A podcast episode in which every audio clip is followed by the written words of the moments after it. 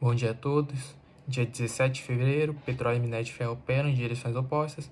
O petróleo opera em queda, pressionado por preocupações com mais aumentos nas taxas de juros do Fed. Já os contratos futuros de minério de ferro operam em alta à medida que aumentam a esperança de que a China adote medidas políticas mais favoráveis para a economia. Ontem saiu o resultado do PPI dos Estados Unidos, o índice de preços ao produtor, que teve uma alta de 0,7% em janeiro. Uh, o resultado veio acima do projetado por analistas, que previam uma alta de 0,4%. Ontem o presidente Joe Biden procurou acalmar as tensões com relação à China, disse que pretende conversar com o presidente da China e também se comprometeu a gerir de forma responsável a competição com o país, para que não acabe em um conflito.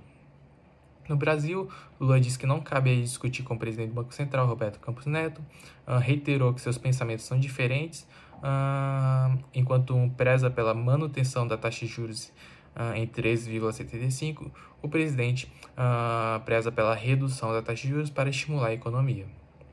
Ainda, Lula afirmou que a autonomia do Banco Central tem que ser alterada caso a economia do país não melhore. Além disso, o presidente Lula fez uma série de críticas ao mercado financeiro, uh, afirmou também ter compromisso com a resp responsabilidade fiscal e disse que não vai endividar o país. Quando questionado sobre a responsabilidade fiscal, Lula lembrou que teve dois mandatos como presidente e disse que deixou uma reserva de 370 bilhões de reais.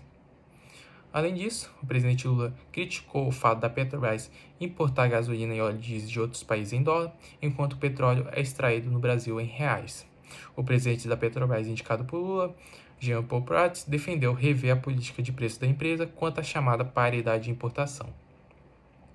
Por fim, o faturamento do setor de turismo uh, cresceu 28% em 2022, conforme pesquisa divulgada pela FEComércio. Uh, a variação foi mais forte no segundo semestre, exatamente por causa do relaxamento das restrições de circulação e também pelos períodos de férias.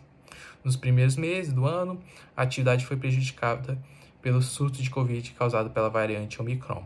Obrigado a todos e boa sexta-feira.